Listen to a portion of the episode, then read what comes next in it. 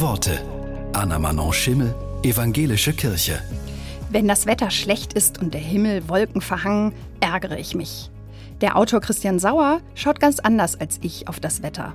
Er schreibt: Wieder Wolken am Himmel, ich freue mich über einen Tag mit Charakter. Wolken fordern zur Vorausschau auf, sie werfen Fragen auf, und sei es nur die Fragen nach Kleidung und Schirm. Sie sind das Signal, dass wir nicht im Paradies leben, sondern es besser haben, dass wir unser Leben verantwortlich gestalten dürfen von Tag zu Tag. Ein Leben, in dem Entscheidungen zu treffen sind, Folgen überlegt werden müssen und in das man trotzdem mit Zuversicht und Urvertrauen hineingehen kann. Wolken schützen uns vor Langeweile, vor schaler Idylle.